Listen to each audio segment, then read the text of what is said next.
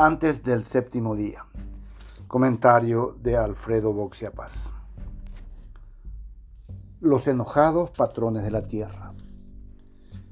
Llamé a una alta autoridad eclesiástica porque no me gustó para nada que una figura de la iglesia estuviera hoy en el Parlamento.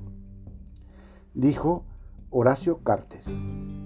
Molesto porque el obispo Juan Bautista Gavilán se reunió con algunos senadores para dialogar sobre un proyecto de ley. Esta frase muestra el tono asimétrico con el que se ha manejado la discusión sobre el aumento de penas a los ocupantes de tierra. Era un patrón enojado que llamaba al jefe de una empresa amiga a denunciar el mal comportamiento de sus subordinados. Los subordinados eran miembros de la pastoral social, que acudieron al Senado solicitando que el proyecto que elevaba hasta 10 años la pena de prisión por invasión de tierra sea mejor pensado. De todos modos, llegaron tarde. Una amplia mayoría de senadores, integrada fundamentalmente por las bancadas del siempre agrarista Partido Colorado, y del satelital partido Patria Querida lo aprobó. La futura ley convierte en crimen dicho hecho punible, con lo cual no es posible aplicar medidas alternativas.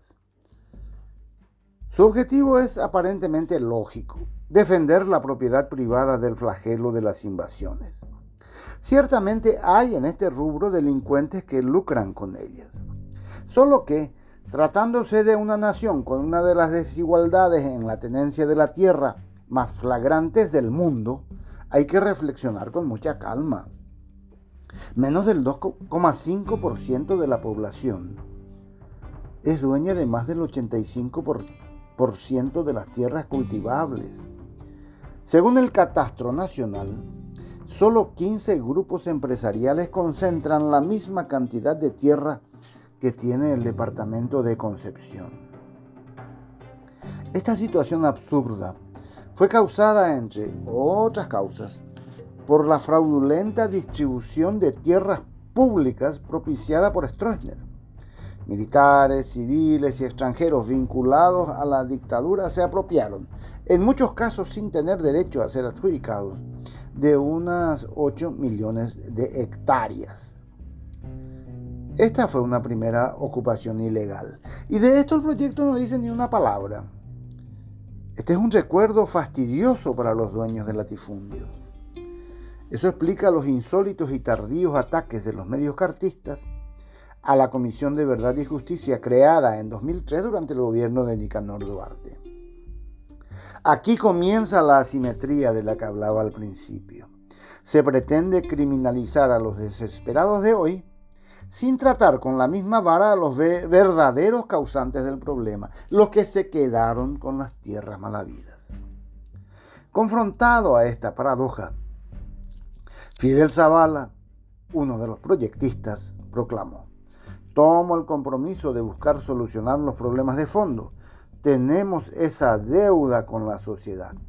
Presentamos un proyecto para recuperar las tierras malavidas.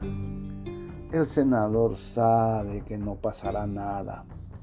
El Instituto Nacional de Desarrollo Rural y de la Tierra, INDER, tiene una tenebrosa historia de corrupción y los jueces de este país jamás enviaron a la cárcel a un terrateniente.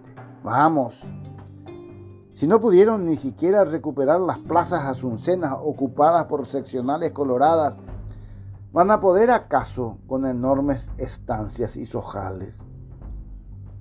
No tienen intención de ir al fondo del problema, pero al pretender castigar al más débil, armaron un desbarajuste jurídico subvirtiendo la proporcionalidad del Código Penal.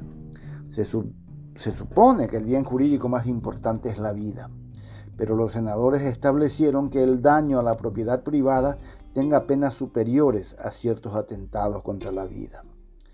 Votaron esta ley desmedida, sabiendo que el aumento de las penas carcelarias no reduce los delitos. Recuerde este dato.